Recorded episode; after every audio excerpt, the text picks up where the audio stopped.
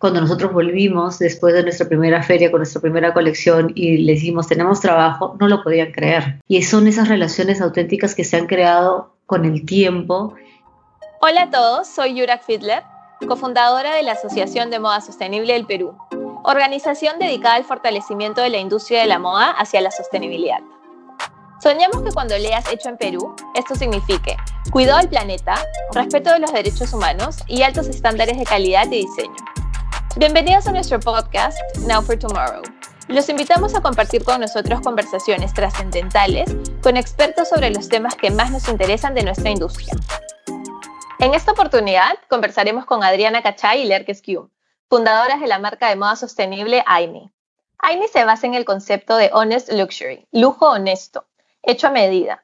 Integra diseño contemporáneo, sofisticado que se basa en las tradiciones danesas y peruanas promueven un estilo de vida consciente a través de materiales peruanos exclusivos de alta calidad y antiguas prácticas artesanales.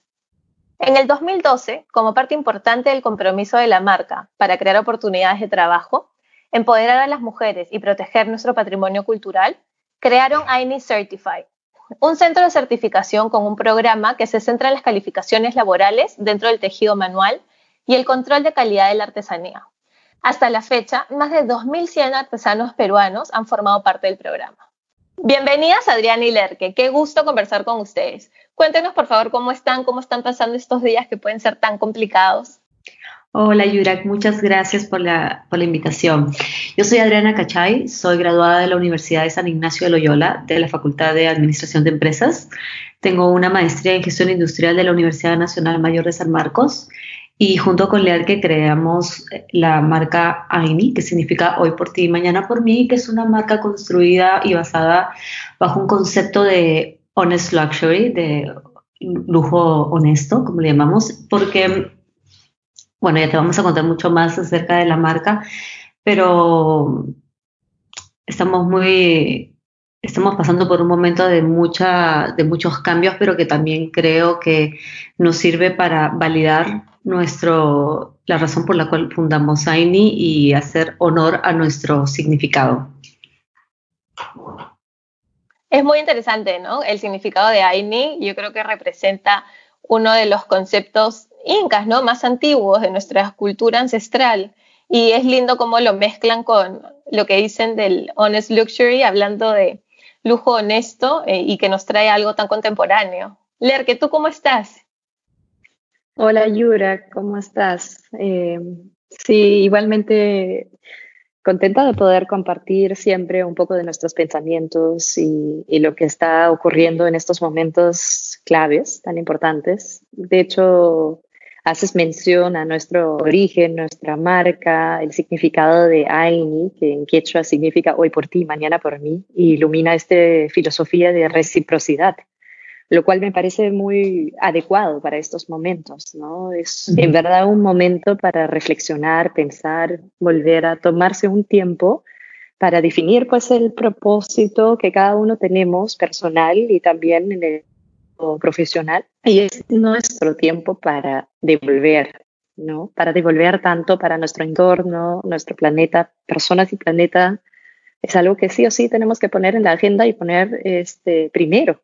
Y eso es algo que creo que estos días nos está enseñando. De alguna manera, este oscuridad nos genera, nos hace entender o, enseñar la claridad, ¿no? Eh, cuáles son las respuestas y espero que eso genera mucha conciencia eh, en todo sentido y que esta incertidumbre será una oportunidad para crecer, crecer como personas, crecer como parte de una población civilizada y, como unidos, un mundo sin diferencias. Eh, siento que también es muy fuerte lo que está pasando en todo el mundo ahora. Este, nos hace pensar, ¿no? Nos hace pensar lo importante que es respirar y dejar respirar a la tierra, a las personas, ser tolerantes, tener solidaridad, entre muchas otras cosas. Así que me pregunta cómo estoy. Estoy eh, obviamente movida, pero también estoy súper esperanzada y muy motivada, quizás más motivada que hace muchísimo tiempo, porque creo que es una gran oportunidad con una hoja en blanco para definir y nosotros en conjunto todos diseñar un futuro que es lo que todos queremos para, para nuestros familias, para nuestra tierra. ¿no? Y eso creo que incluso con AINI es una gran oportunidad, lo veamos así. El último mes ha sido interesante y bueno, te podemos contar más allá de esto eh, quizás alguien quiere saber más quiénes somos primero y de ahí entramos en, los planes futuros. Pero sí es un momento clave, es algo interesante y yo, al igual como todo lo que sintió y salió ahora viral, estoy de acuerdo con que este año no se debe borrar, debe marcarse y quizás es uno de los años más importantes que vivimos. Sí, totalmente de acuerdo. Eh, creo que hemos visto eh, por toda la, internet, las redes sociales que hablan del 2020 como un año que no va a existir, ¿no? Que va a pasar un poco al olvido, pero creo que es todo lo contrario. Es todo lo contrario, claro. Sí, nos está dando tantos cambios, tantas lecciones, tan de golpe, tan rápido, que, tenemos que aprender. Y es lindo lo que dices, leer que, que la oscuridad genera claridad al final, ¿no? Tener este momento de caos luego nos va a dar un nuevo orden, unos nuevos parámetros, un nuevo estilo de vida, que es un estilo de vida que ustedes como AINI plantean hace más de 10 años, ¿cierto?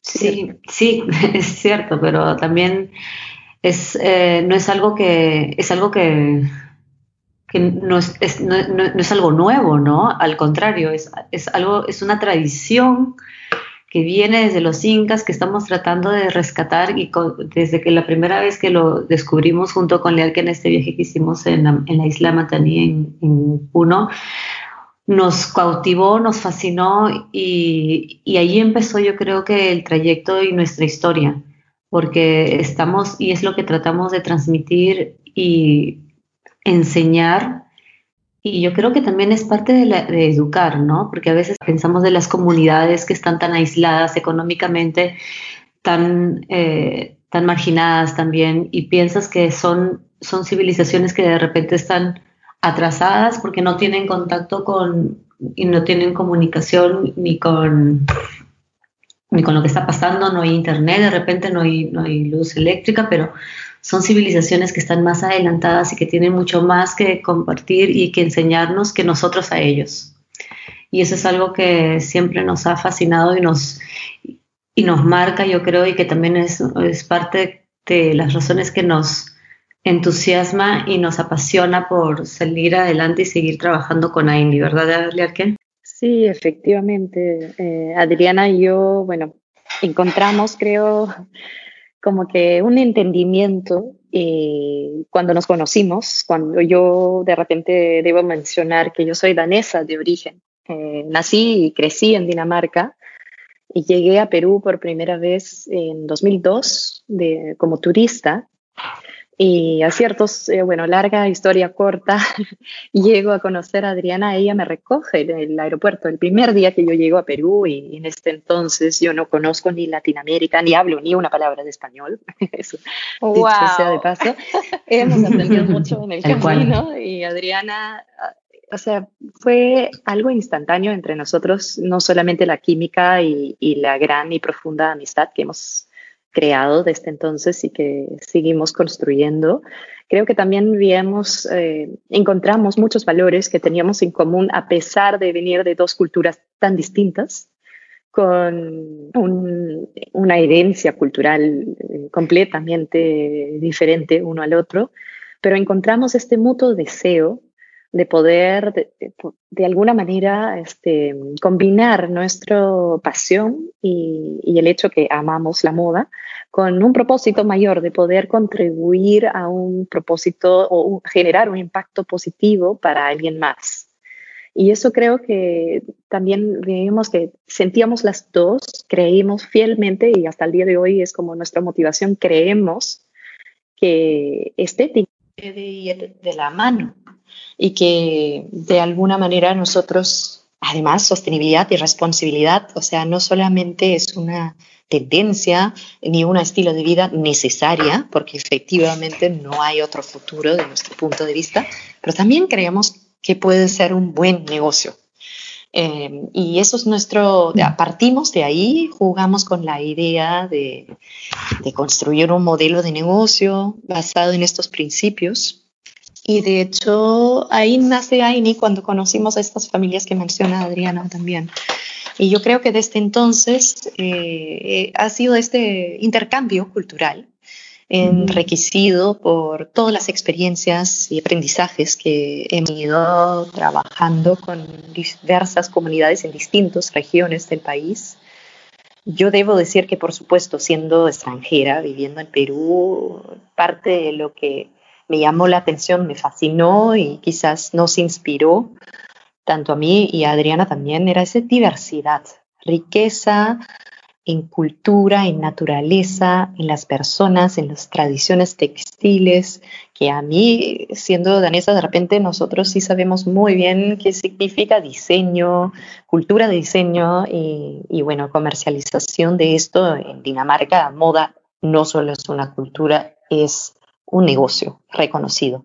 A diferencia quizás del Perú, donde podemos tener más de 5.000 años de técnicas ancestrales y tradiciones textiles que creo que no tiene eh, igual, que me parece que es una fuente de inspiración sin fin, que no me deja sorprender y, y fascinar y inspirar todos los días, pero por otro lado quizás la parte de, de la parte de moda no es tan desarrollado aún, recién estamos madurando en este aspecto y creo que ahí tanto Adriana y yo con la oportunidad también de viajar al extranjero, conocer este sector, eh, esta industria un poco más de cerca, nos permitió también ver oportunidad en estas limitaciones y ver que en Perú hay una oportunidad inmensa de crear y tener toda una cadena de valor en un solo lugar, cosa que es muy extraño encontrar eh, en el mundo, en verdad. Tener desde la materia prima peruana de exquisita calidad como alpaca, materia, bueno, algodón pima,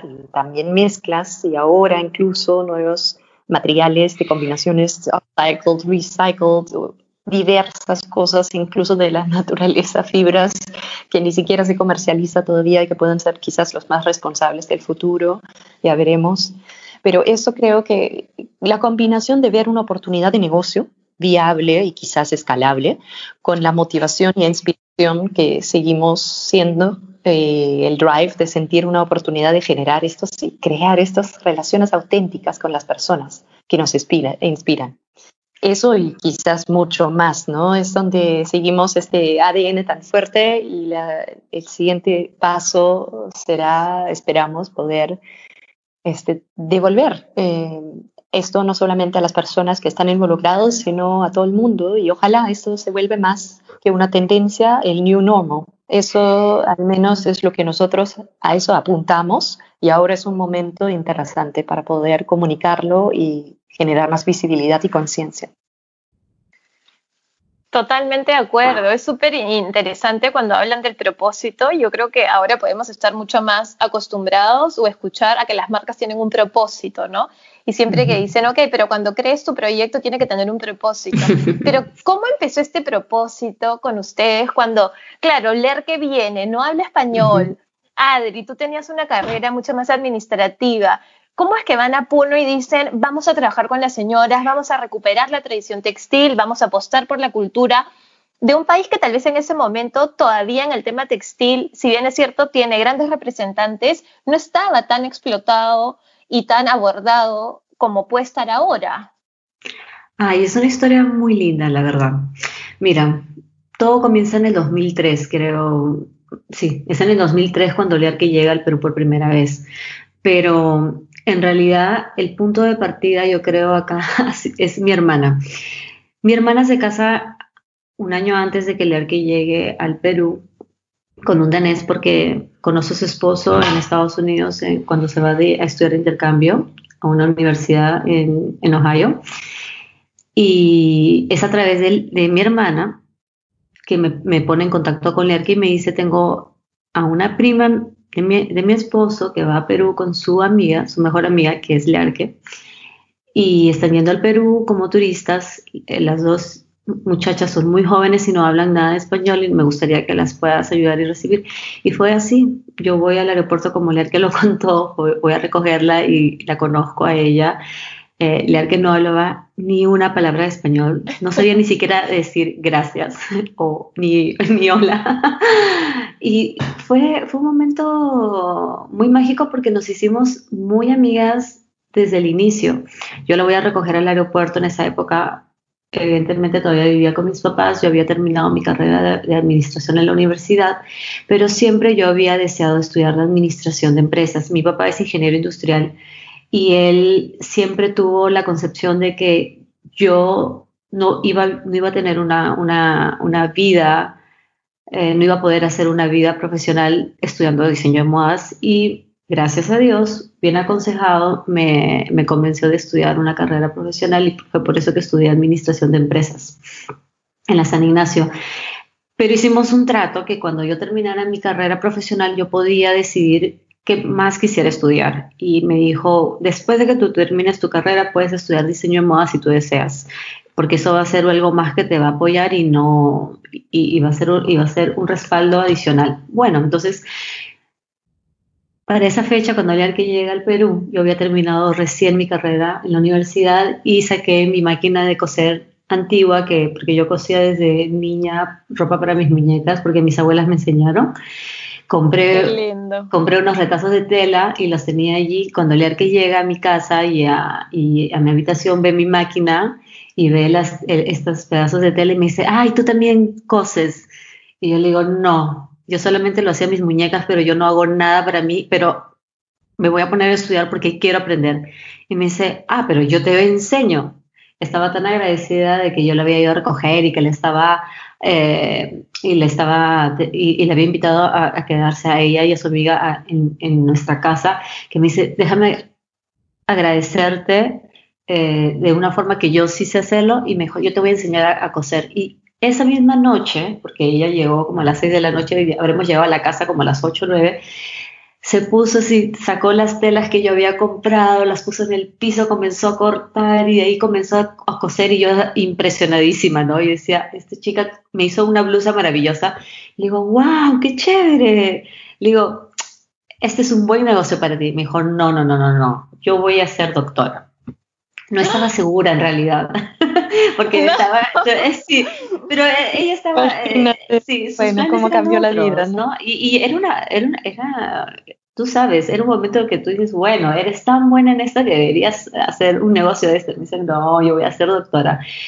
Y hasta tres años más, más tarde, leer que evidentemente se queda muy conectada con el Perú, se enamora del, del país, eh, y ella siempre venía, por lo menos un par de veces al año o cada cuatro o seis meses. Mantuvimos la, gran amistad porque desde ese momento nació una gran amistad entre ella y yo.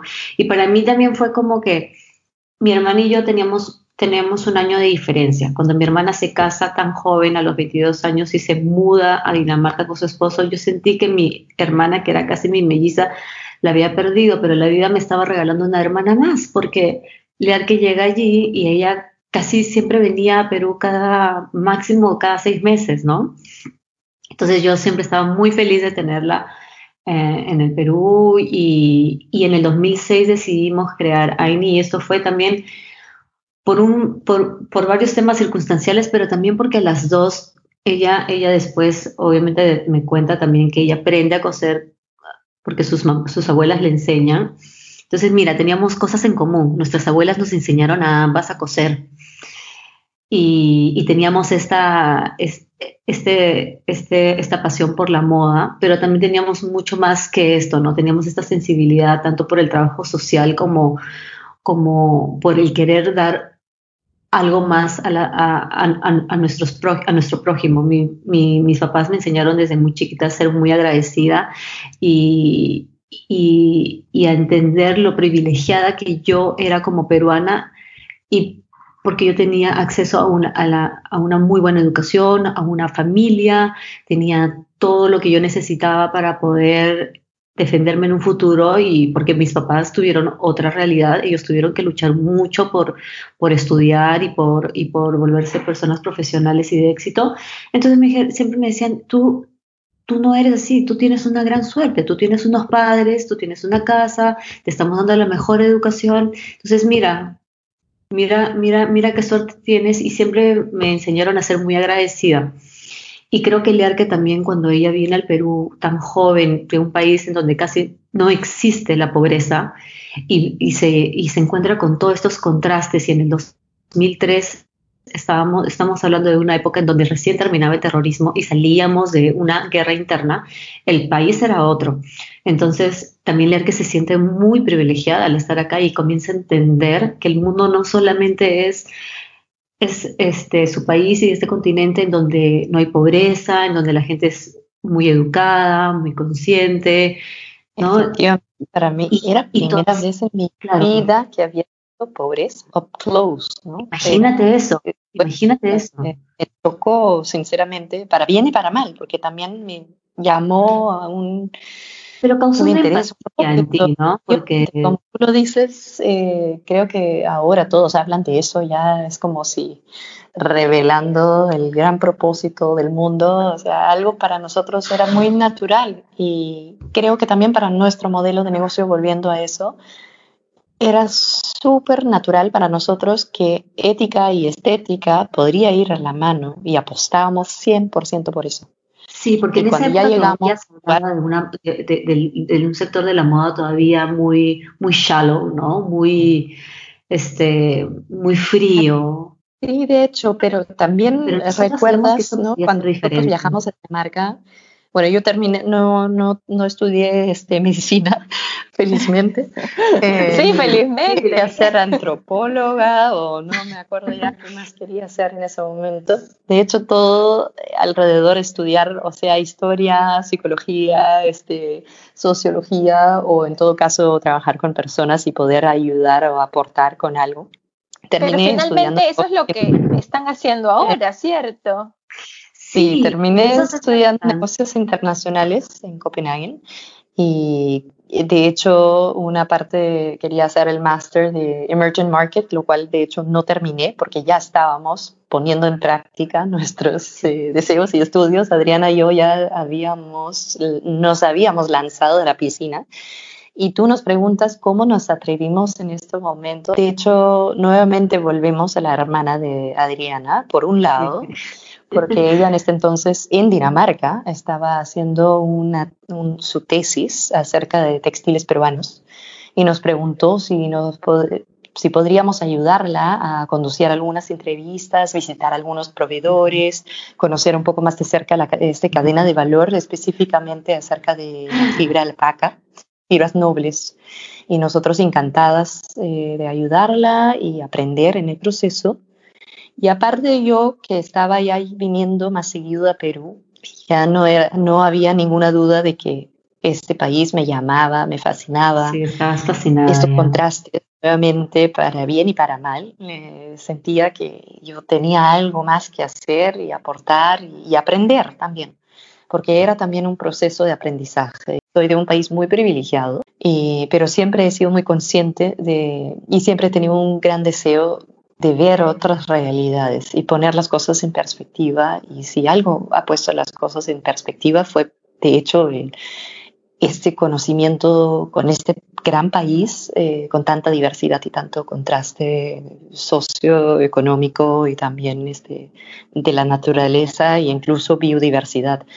Eh, de hecho, ahí con todos estos factores, el estudio, el conocer el mercado y por otro lado los viajes que hacíamos y volvemos a estos grandes viajes que hicimos Adriana y yo este, como amigas y como como turistas, pero también como parte de investigación un poco cultural. Tenemos mucha tanto curiosidad, yo creo, ¿no? cuando tú creas, y sobre todo en esa época, yo creo que para nosotros cuando creamos Aini fue esa mezcla de curiosidad y de ingenuidad. Si me lo hubieras preguntado hoy, lo pensaría dos veces antes. sí, haríamos varios estudios antes de iniciar eh, un negocio. pero, pero en un negocio como lo nuestro basado en con una cadena de valor de trabajar con artesanos en todas partes. Hoy en día trabajamos quizás con aproximadamente 200 artesanos en diferentes comunidades alrededor del, Perú, tanto en Lima como en provincia, en Cusco, Arequipa, Puno. Este, eh, en algunos momentos en otros lugares también, dependiendo de la técnica eh, que necesitamos. Y, de hecho eh, tenemos operaciones en varios lugares pero mm, eh, todo empezó con nosotras dos. las dos nada más y nosotros nos atrevimos a empezar esta aventura, justo como lo menciona Adriana, por una buena combinación de curiosidad, este, también trabajo y estudios, porque de hecho sí estudiamos el mercado y viajando y haciendo el estudio acá, tanto en conexión a la hermana de esa tesis que hizo Milena en ese momento, pero también nosotros viajamos a Dinamarca, eh, viajamos a París, viajamos eventualmente también a Nueva York, conocimos las grandes capitales de moda del mundo y, como Adriana te ha contado su historia de, motivación y, el encuentro con moda y su deseo y su pasión. Eh, de hecho, yo viví algo parecido, como ella lo menciona, yo también eh, aprendí a coser y apreciar construcción y creatividad por parte de mi abuela y luego mi madre también. Mi madre hasta me cuenta ahora y me da, genera un poquito de vergüenza, pero también orgullo, creo, eso, de que a los 3, 4 años yo ya le estaba no solo explicando, sino exigiendo lo que yo quería que ella cosiera y construyera para mí de ropa. Eh, buena motivación para luego regalarme una máquina de coser y yo creo que a los 12 años yo empecé a tomar cursos de construcción y desarrollo de colecciones, patronaje, era algo, eh, un hobby es que para mí. Es que hay ciertas pasiones que se muestran desde la niñez, definitivamente. Sí, pero creo que, o sea, hasta que Adriana me dice este broma, que creo que ella no lo ha dicho en broma, pero yo lo tomé así, como que you gotta make a business out of that. O sea, yo nunca en dedicar mi vida ni trabajar en esto. Sí trabajar como hobby, porque cuando yo me mudo, yo, yo soy de un pueblo en Dinamarca eh, y me mudé, bueno, lo más rápido que podía porque estas ganas de curiosidad no podrían más y a los 17 años yo me mudé a la capital y ahí empecé a trabajar en moda, de hecho, conocí eh, un poco de los interiores y las diferentes funciones eh, del sector y la industria y es ahí donde yo también hago varias relaciones eh, en la industria, en, moda en Dinamarca, que me ayuda luego a comunicar con Adriana y cuando yo estoy pasando tiempo en Perú también eh, comienzo a trabajar en diferentes lugares y como en este momento el país, como lo menciona Adriana, también era muy diferente. La realidad también, este, la oferta laboral y las propuestas que me ofrecieron, o sea, no, no era gran motivación y no me, no me sentí del todo incorporado en ese mundo corporativo o laboral del, Perú en ese momento. Y un poco entre necesidad y también este de lanzarme y, y, la curiosidad, hablamos y comenzamos a jugar con esa idea de construir un negocio y bueno, dijimos, bueno, pero ¿por qué no lo intentamos? Y comenzamos a desarrollar eh, ya el concepto de que definitivamente tenía que ser basado en principios de ética estética, utilizando fibra eh, y utilizando toda la cadena de valor del Perú, que veíamos que tenía muchas ventajas competitivas ante otros lugares. Teníamos oportunidad de conocer un poco más acerca de mercados como Dinamarca, con un alto eh, poder adquisitivo y además en este momento, incluso desde hace unos 15 años atrás, ya empezaron a ser pioneros en buenas prácticas y corporate social responsibility, responsabilidad social corporativa, siempre han sido pioneros en todo aspecto de comportamiento sostenible y responsable, hasta me acuerdo como Adriana me decía, oye, pero en 2006 o 2005 quizás antes incluso, en los supermercados en Dinamarca ya teníamos departamentos, áreas solamente para productos orgánicos, biodegradables, este, eh, de manera friendly farmed, entre otras cosas. Eh, el gobierno danés, de hecho, fue el primer país del mundo para incorporar una legislación acerca de corporate social responsibility e incluso reducir los impuestos si una persona iba en bicicleta al trabajo, hasta el primer ministro. O sea, era como que muy natural, es algo muy natural y creo que seguimos siendo líderes en este aspecto, también en el sector de la moda, que yo creo que desde entonces también nos, nos dio esta perspectiva de que moda puede ser negocio. Y ahí vimos que el Perú de por sí tiene un gran sector textil y tiene toda la cadena de valor a la mano y con los mejores materias primas, las mejores materias primas, con buena eh, tanto tecnología como capacidad productiva de manufactura de todos aspectos.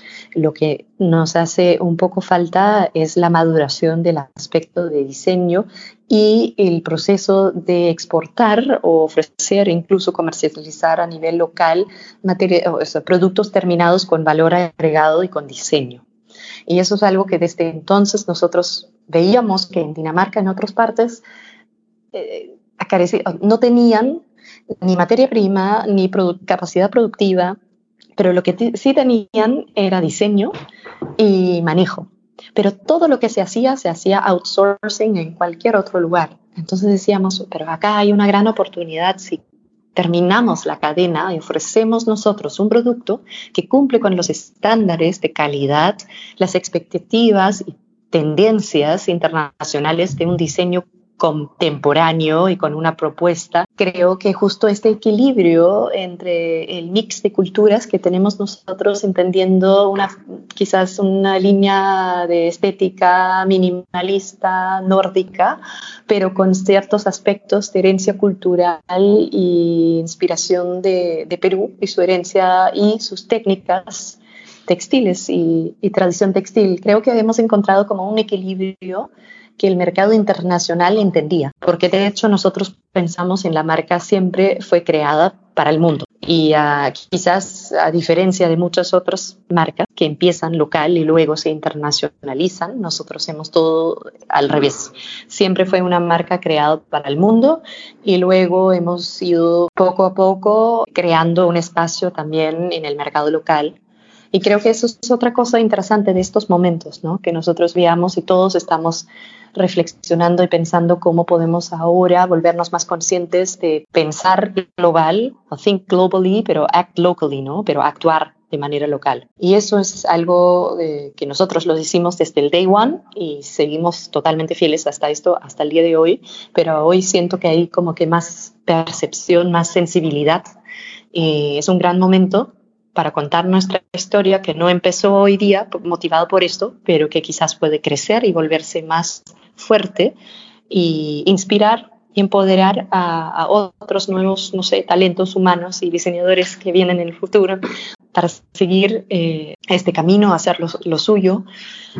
Y creo que esto quizás nos lleva a lo siguiente, que ahora nosotros no sentimos que solamente somos una marca, quizás embajadora, líder de, de Perú para el mundo, pero quizás también deseamos sentimos un deber a, también retribuir esto a otros en este sector, en este país. Totalmente, porque son, es interesantísima la historia porque son caminos que se encuentran y se desencuentran hasta que finalmente confluyen y generan tanto cambio en nuestro país, ¿no? Ustedes viniendo, trabajando hace tantos años con AINI, eh, con este impacto social, con este propósito, con con los artesanos peruanos, con las comunidades peruanas y que, como tú contabas, leer que Adri, que trabajan con más de 200 artesanos, yo creo que eso es admirable lograr esa capacidad de trabajo, porque siempre que creo que preguntan o que la gente se imagina, ¿qué es trabajar con artesanos, no? ¿Cómo es trabajar con fibras naturales? ¿Cómo es trabajar con toda la familia? Porque no solo trabajas con una persona.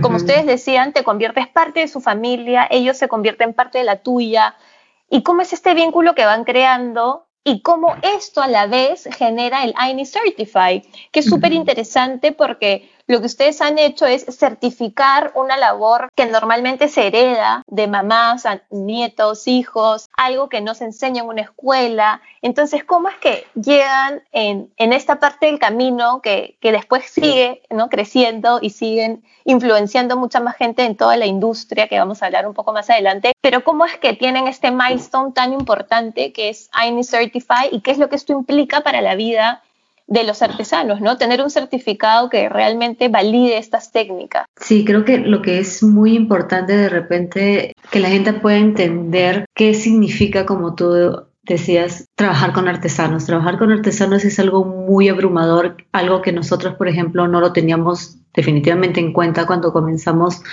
con este proyecto de vida que es AINI porque cuando comienzas a trabajar con un artesano es como tú dices, trabajar con, también con la familia, te involucras, ellos no son empleados nuestros, ellos son parte de nuestra familia.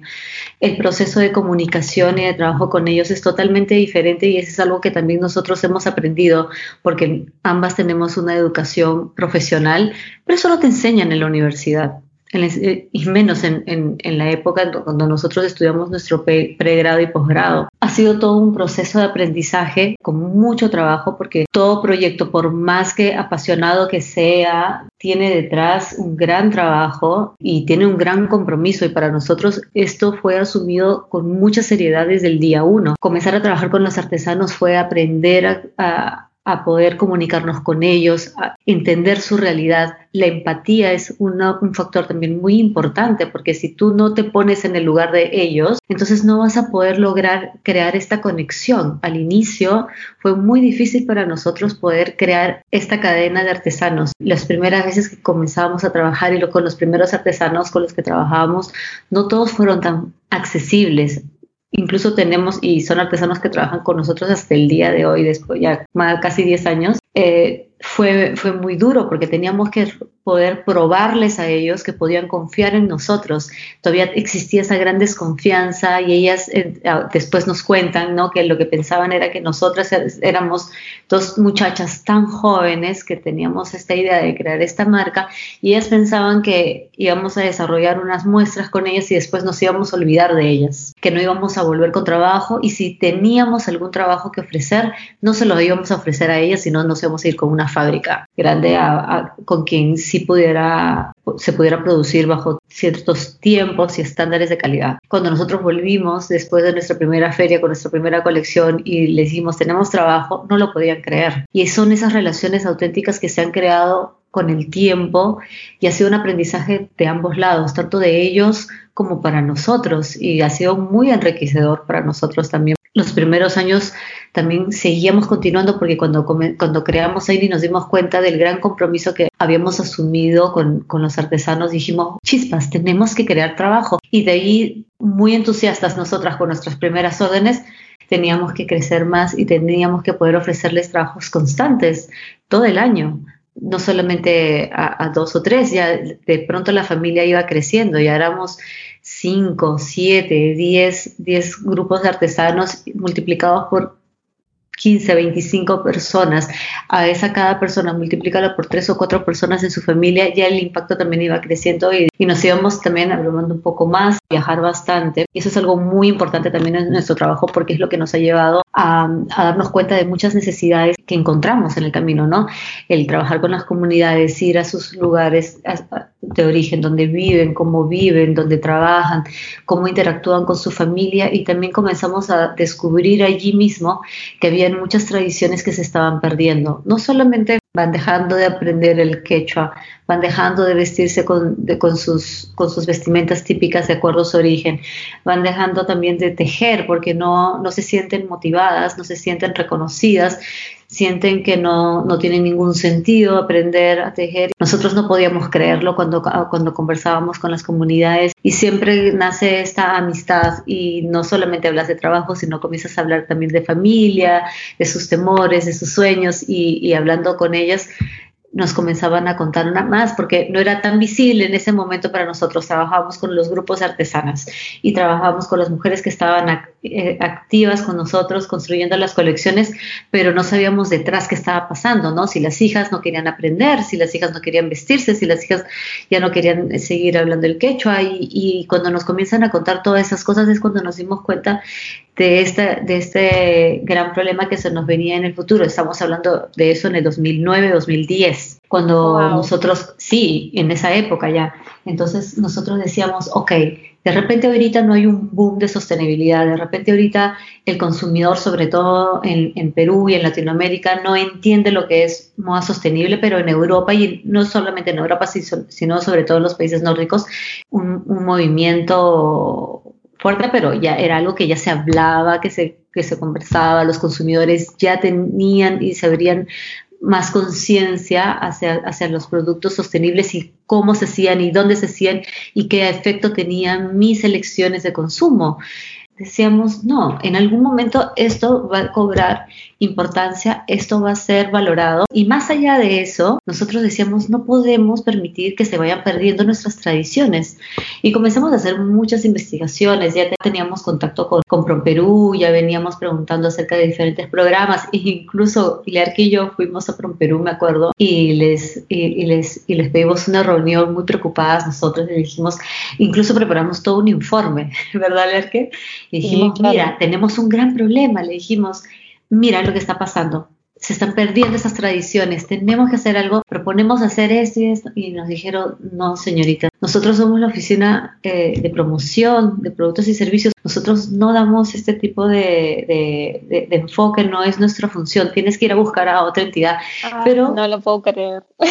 Pero bueno, tienes razón, es, es la oficina claro, comercial. Para tenían, la oferta exportable que ya existe, eh, contar las historias que ya están creadas pero no llegar más a profundidad. Fue así que llegamos al Ministerio de Trabajo, entre investigando nuevamente nuestra, nuestra energía, nuestra curiosidad de nuevo, sí. La curiosidad es algo Porque no nos quedamos, no nos quedamos complacidas, ¿no? Dijimos, no puede ser que no podamos hacer nada. Nos miramos las dos decepcionadas, ¿no? Decíamos, qué, qué pena, que no se puede hacer nada. Pero dijimos, no, tiene que haber algo. Tiene que haber varios factores, ¿no? Que se juntaron y nosotros también por otro lado, esa necesidad, como lo menciona Adriana, de, de darles un reconocimiento oficial de su oficio para prevenir, proteger y preservar estas eh, tradiciones ancestrales y mantener y quizás eh, generar un prestigio y, motivación y orgullo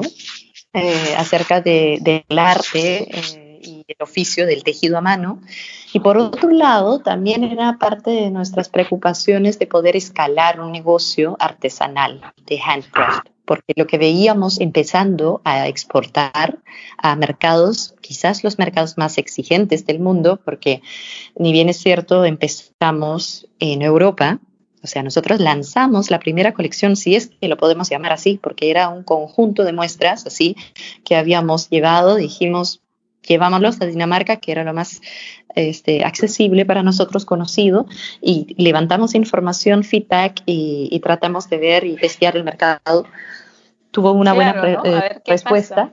Llevamos la primera colección a París, nosotros conociendo un poco, investigando acerca de cuál es la dinámica del mercado, cómo haces eh, presentando una, una, colección, cómo funciona, cuál es la diferencia entre retail, wholesale, este, e-commerce, que ya no era tan eh, todavía popular, entendimos, aprendemos y postulamos. A la primera feria que postulamos era al de París en 2007 y nos aceptaron la primera vez.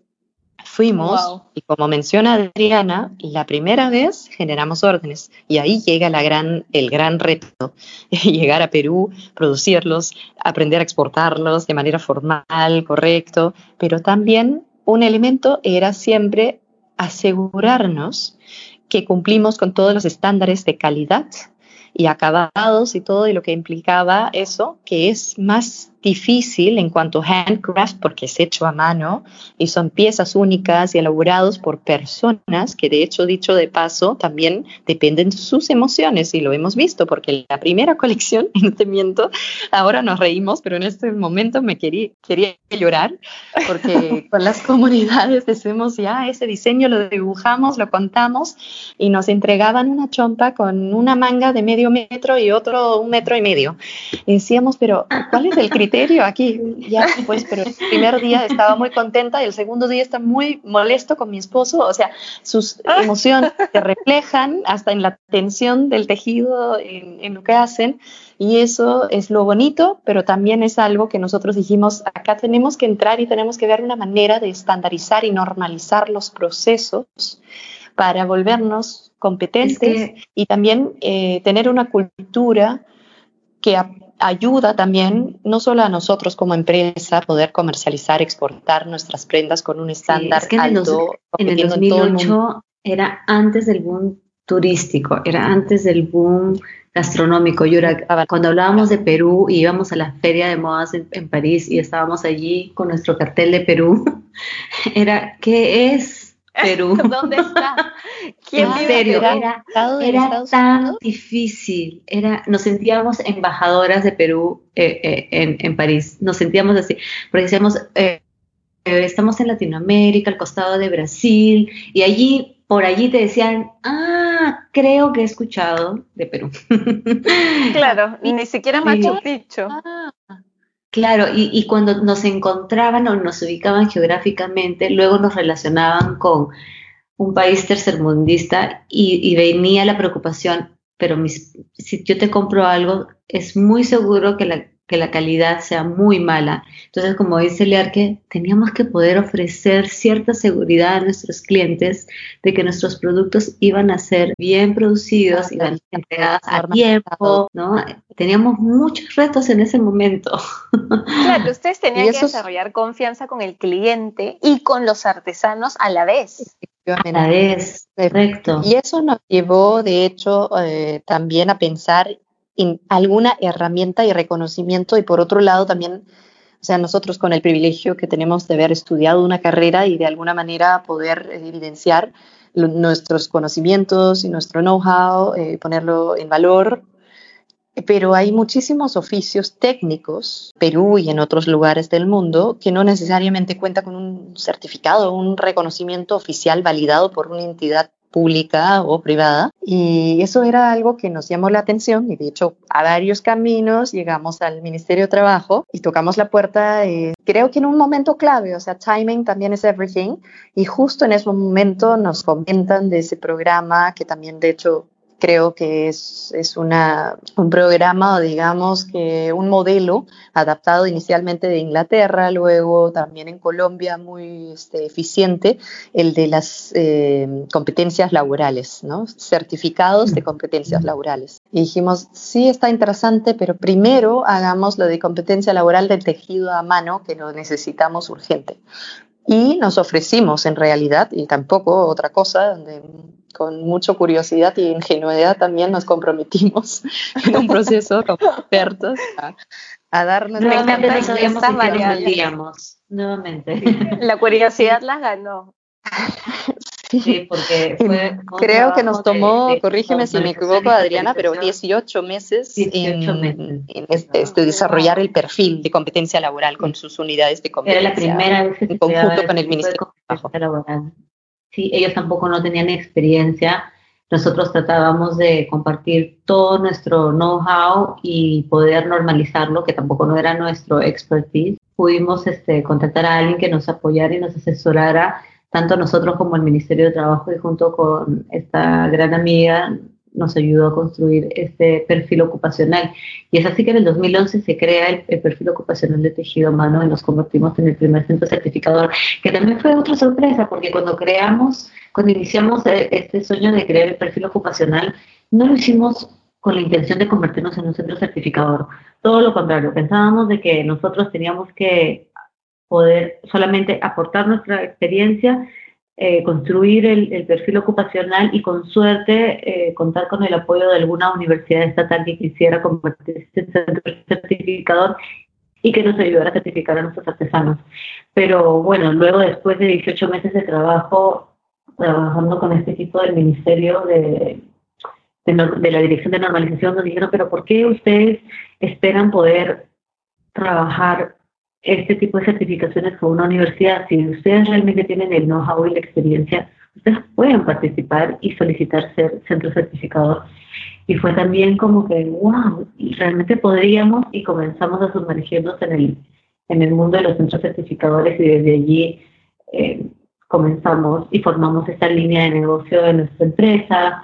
Eh, comenzamos con, el, con, con, con todo el con todo este trabajo de certificaciones y también obtener nuestras certificaciones como el ISO para poder, eh, para poder ser reconocidos como centro certificador. Y ha sido todo un trabajo bastante intenso porque al inicio no sabíamos casi nada de, de, este, de, esta línea de negocio, pero ha sido maravilloso también porque nos ha permitido viajar, conocer, descubrir más comunidades, descubrir más del Perú y acercarnos más a, a, toda esta riqueza y esta tradición textil que, nunca terminas de aprender, siempre vas encontrando, es como cuando vas a, Cusco y no importa cuántas veces hayas estado en Cusco, siempre vas a encontrar algo más y vas a descubrir algo nuevo y tienes esta capacidad de querer aprender más y envolverte más.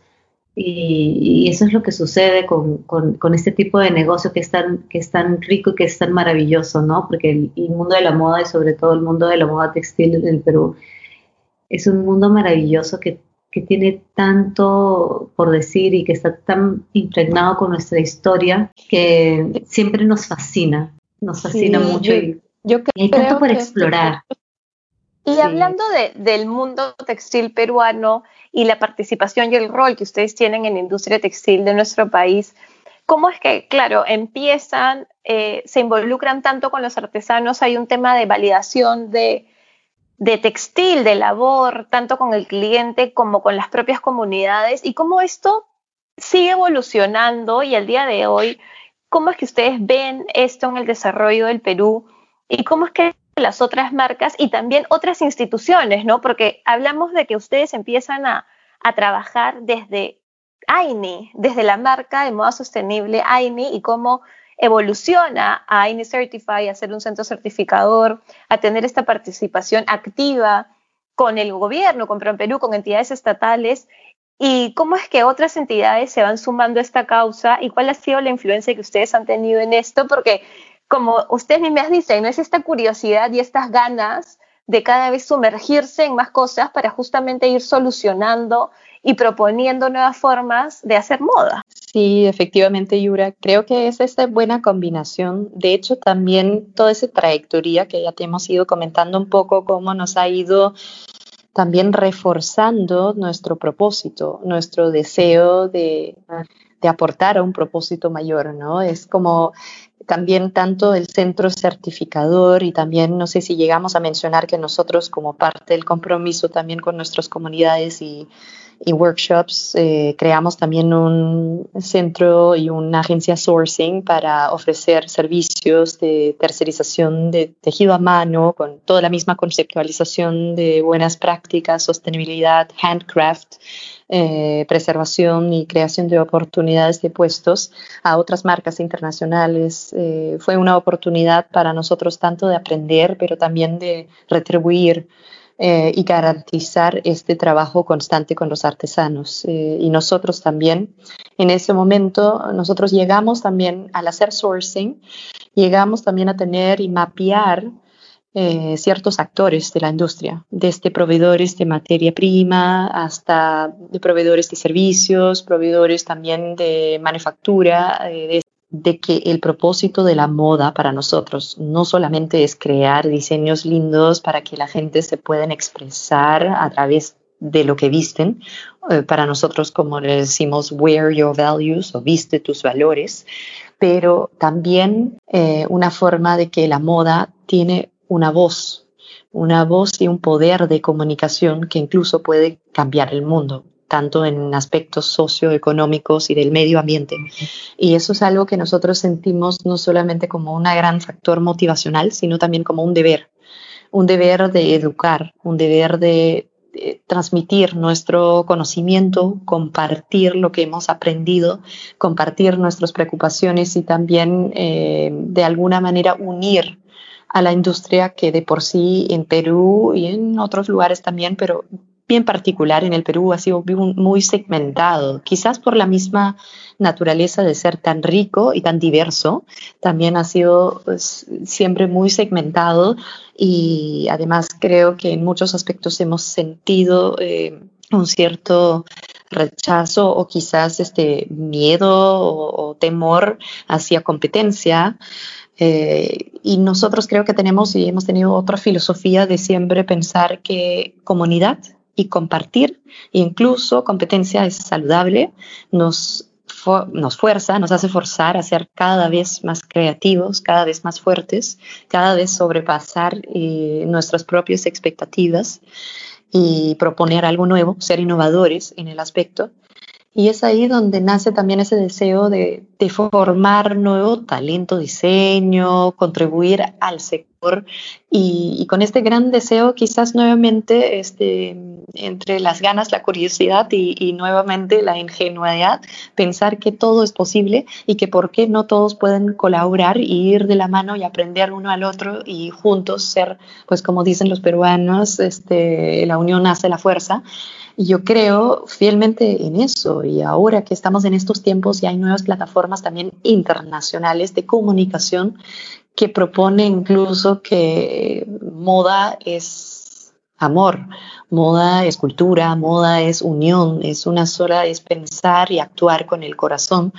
Eh, y nosotros creo que hemos tomado simplemente un poco de liderazgo, eh, poco a poco, incentivando, creando este, diferentes iniciativas. Hemos trabajado, de hecho, vale la pena resaltar que tanto Adriana y yo y con Aini hemos también trabajado como consultoras, eh, consultoras internacionales, consultores locales, trabajando proyectos eh, tanto con PromPerú, con Mincetur, con entidades, ahora también con este, el Ministerio de Producción, también en Dinamarca, con el gobierno, etcétera, haciendo hasta estudios de mercado, de investigación de mercado, propuestas de misiones comerciales, organización de eventos que tienen que ver con B2B, es decir, creación de relaciones públicas y donde hay un mutuo interés. Entonces, siempre sentimos que Incluso con AINI decimos que no estamos solamente para vender productos, sino estamos, nuestro propósito también está en crear relaciones, en crear conexiones. Y eso creo que hemos visto que hacemos bien y generamos, de cierta manera, espero, cierto este, confianza y credibilidad. Eh, y como menciona Adriana, también empatía. y eso hemos encontrado también muchísimas personas eh, muy valiosas para nosotros en el sector tanto internacional como peruano, e incluso líderes de nuestra industria en diferentes sectores o ámbitos que se han vuelto amigos, mentores, eh, compañeros en estos este, aventura de creación tanto de nosotros entramos hace unos años atrás en, eh, siendo activas miembros del gremio indumentaria de la Cámara de Comercio de Lima y luego hace un poco más de un año fuimos también las impulsadoras y con nuestro equipo de proyectos interno en AINI también comenzamos a, desarrollar una idea especial eh, de creación de un clúster que ahora ya se ha hecho realidad, estamos en la segunda etapa, eh, logramos convocar a muchos actores que confiaron en nuestra idea de querer unirnos y hacer una fuerza común con una propuesta de potenciar la industria en general y impulsar a la moda, la creación de valor, eh, impulsar también esa ventaja competitiva en el Perú de crear productos sostenibles, responsables y con impacto, con buenas prácticas sustentados. Y bueno, llegamos finalmente a convocar, eh, bueno, a nivel eh, tanto público-privado y también a nivel educativo e institucional. No sé, Adriana, si quieres comentar acerca de todos los miembros que actualmente tenemos, pero hemos llegado ahora a estar de implementación y nos sentimos muy felices o orgullosas de este este proceso de creación del clúster que se llama FAIR, Fashion Alliance for Innovating Responsibly. Porque es súper interesante. Sí, creo que cuando, cuando se hace cuando se hace el, el, cuando retomamos toda esta historia del hilo conductor que tú hablabas de Aini, ¿no? Y en este, en este camino, en este proceso, cuando se crea, cuando creamos la marca y luego el centro certificador en toda esta búsqueda de poder encontrar también las, los fondos necesarios para seguir certificando a los artesanos, porque luego nos dimos cuenta de que teníamos que también poder encontrarlos, fue que nos envolvemos en todos estos diferentes proyectos que existían y, licitaciones que podrían existir en, en diferentes ministerios, específicamente la de Ministerio de Trabajo y la Dirección de Artesanías del MINCETUR, pero también conforme íbamos creciendo nos, nos dábamos cuenta de que, bueno, ya estábamos pasando épocas diferentes en donde ya Perú ya estaba mapeado en el, en el sector de turismo, ya, ya se tenía un mayor posicionamiento en el gastronómico, ya se vivía en otras épocas, se impulsaba también de manera natural un poco más la industria textil y la industria de moda en el Perú, pero también venían otros retos y nos dábamos cuenta que cuando íbamos a, la mayoría de ferias de moda o a eventos de moda, éramos casi las únicas marcas eh, peruanas que estábamos participando de ellas y también y veíamos también como otras otro grupo de marcas, eh, ya sean colombianas, venezolanas, se iban uniendo y trabajando y veíamos que iban dando resultados también. Entonces nos dimos cuenta que también esa era la parte de la, de, que nos faltaba en nuestro sector, en nuestro país, pero no lo sabemos aprovechar. ¿no? y no sabemos trabajar juntos y estamos, y ese es uno de los retos que nace al crear el clúster, porque fue así también, con mucha curiosidad encontramos que el, Ministerio de, Producción estaba lanzando este concurso de clusters y en una de esas reuniones de mesas de trabajo que nos invitan, nos dijeron, bueno, esperamos de que ya estamos lanzando este, este, este concurso de creación de, cluster, de clusters. No existe en la actualidad ningún clúster textil ni ningún clúster de la moda y nos gustaría poder recibir una propuesta de parte de todos ustedes para la creación de un clúster de moda y nosotros dijimos, ¿qué es eso? nuevamente ¿Qué responsabilidad? sí, comenzó ahí también nuestra, nuevamente otro reto más que nos causaba mucha curiosidad y, y, realmente resumía lo que nosotros ya anhelábamos desde hace mucho tiempo, que era ver a una industria más unida, eh, trabajando juntos con una gente a tratar de conectar y crear esta conectividad en, este sector, porque el Perú es un país eh, productor, ¿no? Nunca ha sido un, país generador de, de, moda y de tendencia y habría que estudiar mucho más profundamente qué es lo que ha pasado en nuestro país comparado con otros países en Latinoamérica, pero el, el, el punto es que estamos en un momento muy importante y creo que este año en especial es un año que brinda muchas oportunidades a, las, a los diseñadores y a las marcas peruanas, sobre todo a nosotros. Entonces, eh, eh, y es así que nace el clúster. Y, evidentemente el, clúster es un proyecto que no podía nacer solamente de nosotras. Teníamos que, tuvimos el gran trabajo de poder y la suerte también de, de contar con, con Luis Antonio y bueno, con los líderes del, que, representan ahora el clúster y a través de la Cámara de Comercio ya en ese, en ese momento ya estábamos liderando la alianza de marcas del gremio indumentaria de la Cámara de Comercio y simplemente fue presentar nuevamente el proyecto, ponerlo en el directorio y explicar de qué se trataba y no, no fue cuestión de más de, de, cinco segundos para que ellos entendieran y dijeran definitivamente tenemos que hacerlo. Y fue allí que empieza también este otro, este otro reto, ¿no? Porque va a ser un gran trabajo, un, trabajo de hormiga, el poder presentar esta propuesta eh, a las diferentes entidades, gremios, universidades, particulares, estatales, eh, también a, a, las, incluso a los ministerios, y ha sido un trabajo que lo hemos ido tocando así puerta a puerta nuevamente con Liarque y, también juntando todos los contactos que ya habíamos logrado tener en este, en este largo, camino, ¿no? Porque, bueno, nuevamente fue fácil, entonces ya en ese momento cuando queríamos, estábamos creando la postulación del clúster, bueno, volvemos a tocarle la puerta al Ministerio de Trabajo, le volvemos a tocar la puerta a, Indecopi y volvemos a hablar con Proferú y volvemos a hablar con el, con el Entonces, fue una evolución muy natural y fue una sumatoria de, todos estos años de experiencia. Son todos los caminos que han ido andando y que se vuelven a confluir, ¿no?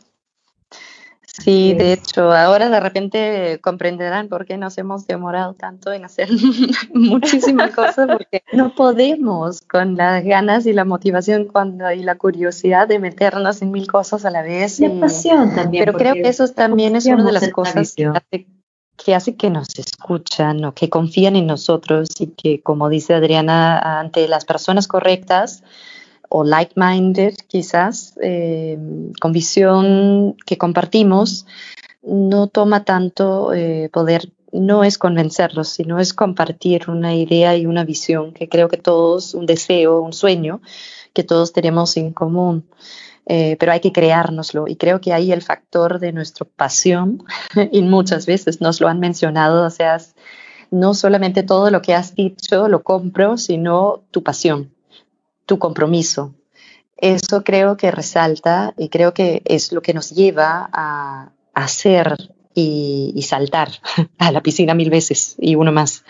Em, y seguir trabajando sintiendo que no estamos trabajando, porque al momento que nosotros nos dedicamos a lo que amamos de hacer y que simplemente no podemos ni controlarnos porque lo queremos y lo tenemos que hacer para respirar, creo que es donde sentimos que en verdad no estamos trabajando, estamos haciendo algo en que creemos eh, all the way, ¿no? O sea, en verdad, eh, yo escuché un concurso en el Copenhagen Fashion Summit el año pasado, en mayo, que fui, y fue muy inspirador varios speakers porque une a muchos expertos del sector, pero recuerdo uno en especial que fue Paul Pullman, que era antes el presidente de la Cámara de Comercio Internacional del mundo. Y él hizo un speech que se llamaba Courageous Leadership Courageous Fashion. Y hablaba acerca de cómo todo lo que debemos hacer lleva mucho coraje. Coraje viene de cœur y eso es en francés corazón. Y si hacemos todo con el corazón es muy probable que sale mejor y que alguien más nos escucha y que podemos no solamente crear, inspirar, pero también empoderar a alguien más. Y creo que eso es lo que en verdad soñamos al hacer. Y ahora estamos viendo una tendencia con este gran crisis que estamos viviendo todos, pero también gran oportunidad de finalmente entender que solos no logramos nada, que unidos y colaborando y compartiendo es el único, la única manera que no solamente vamos a salir de esto, sino que vamos a conformar un nuevo mundo o nuevas normas que va a ser para mejor. Eh, claro, el mundo de la moda tiene esa capacidad de llevarnos a cualquier sitio a través de, de, las fibras, de las técnicas, de los materiales, de las formas. Y es tan mágico, ¿no? Y es inspiracional todo lo que nos cuentan, toda la historia.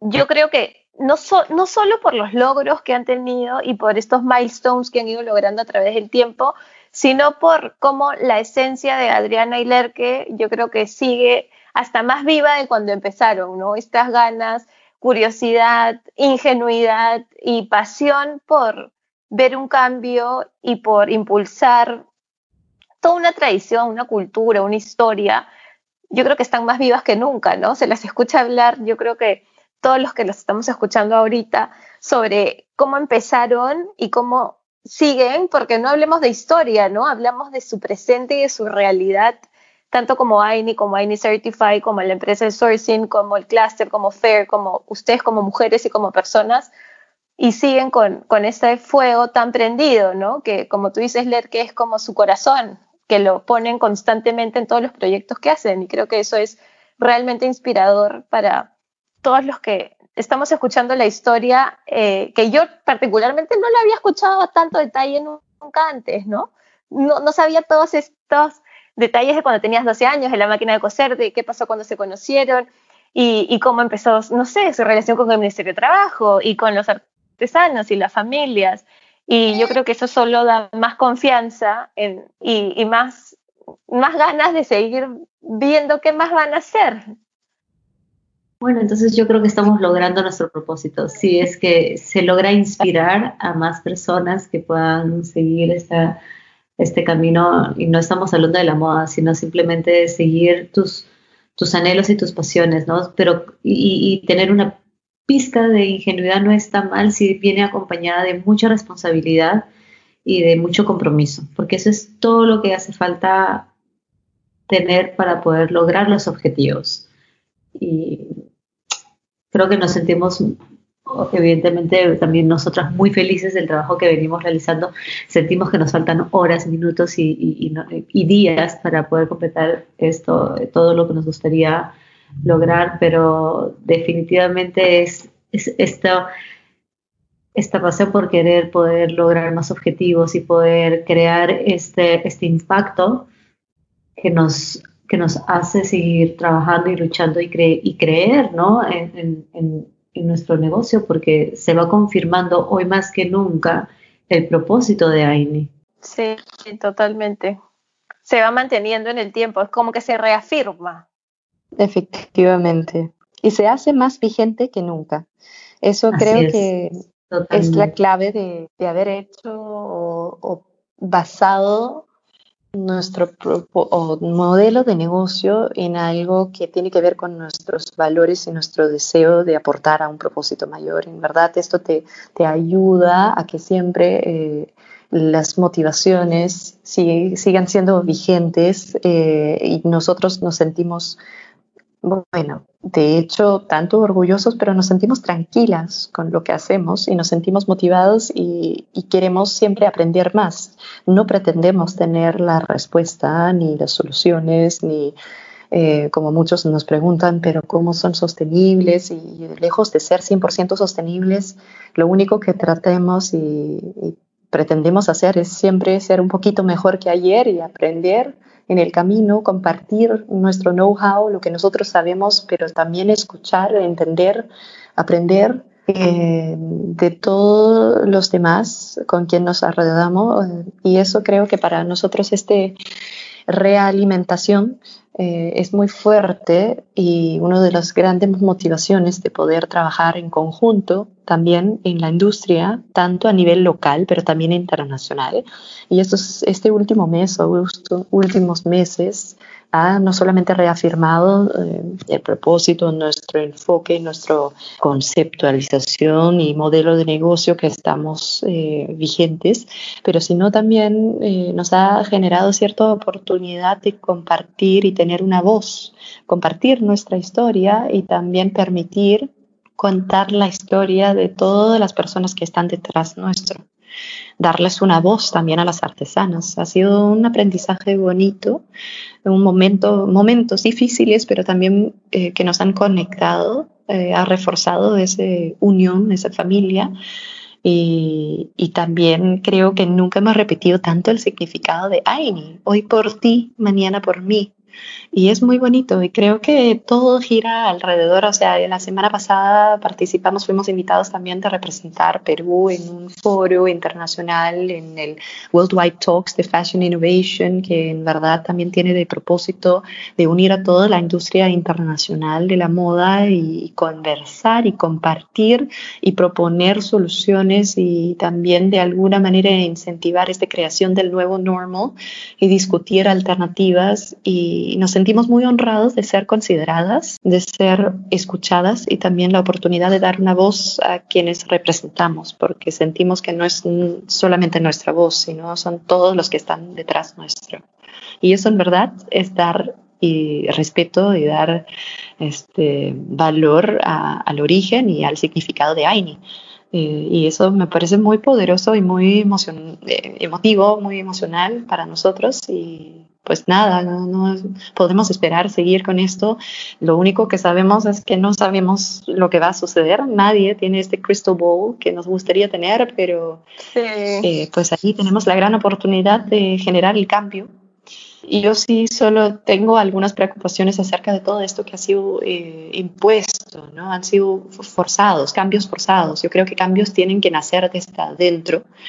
Eh, los tenemos que, que incorporar y esto es un proceso que está pasando poco a poco en ese compartir y queremos seguir este, haciéndolo. Y gracias a ti por darnos la oportunidad también de compartir parte de nuestra historia que ojalá genera otras este, emociones eh, y que puede incentivar o inspirar a alguien más de crear sus propias historias y, contribuir también. Sí, yo creo que, siempre es rico escuchar y aprender. Gracias a ustedes, gracias, gracias Adriana por, por este intercambio, por inspirarnos, porque se vengan más conversaciones y porque yo creo que todos después de escuchar esto quedamos muy ansiosos de ver qué es lo que se viene tanto para AINI como para la industria textil peruana y cómo todos vamos a seguir creciendo juntos. Así que muchas gracias chicas. Gracias a, ti, Yura. Encantados de compartir más y nosotros también sentimos mucha emoción de saber lo que pasará eh, mañana y, y en adelanto y estaremos compartiendo.